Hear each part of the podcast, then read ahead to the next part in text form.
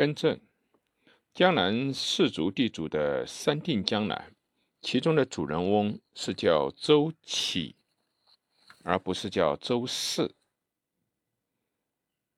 北方四家大族的南渡与东晋王朝的建立。西晋在八王混战后，接着王弥、石勒起兵，匈奴攻逼，搞得中原萧条，白骨涂地。东汉末年以来，已经发展起来的屋垒堡壁，至此普遍出现于西晋王朝的废墟上，如杨迪、于衮率其同族及庶姓。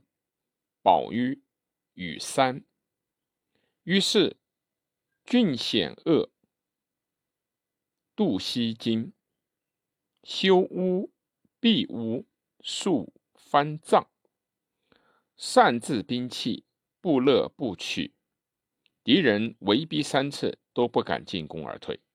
这种屋垒保庇的初起。固然是一种共同保护生命财产的自卫组织，但是由于平民和自耕农向他依附，以求得到庇护，依附的农民又大都是在屋垒铺壁武装势力所能够防御的附近土地上进行生产，以其剩余生产品贡献于屋主相豪。于是，屋主相豪遂成为大的封建主，而依附的农民亦沦落为屋主相豪的部曲佃客，这样也就更强化了封建的隶属关系。由于少数民族贵族武装势力日益发展，北方的局势日益恶化，掌握乌垒铺壁领导权的世家大族。与地方豪强就在军事上做出了有计划的移动。除了一小部分世家大族，北投幽州刺史王俊、平州刺史崔密或河西走河西走廊投奔凉州刺史张轨外，大部分世家大族率其宗族乡里。宾客不取南渡江南，如高平的金乡人西涧，初率乡里千余家避难于鲁之义山，三年间众至数万，后又退屯广陵。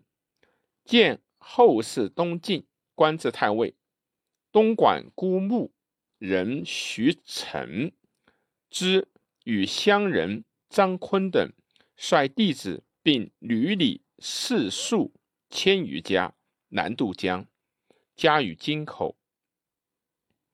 那时北方王官失守的士族大地主很多求官于吴越，如颍川的于琛出任会稽太守，琅琊的王成、王敦分任荆扬二州刺史，真是纷纷渡江。切实掌握了长江中下游的重要据点，作为洛阳丧失后撤退江南的准备。王成是王衍之弟，王敦是王远之族族弟。琅琊王氏从太保王祥以来，一直是冠冕圣门，降族孙王衍。又累官至司徒、司空、太尉，是中朝数一数二的头面人物。他看清了北方的局势，所以有这一些布置。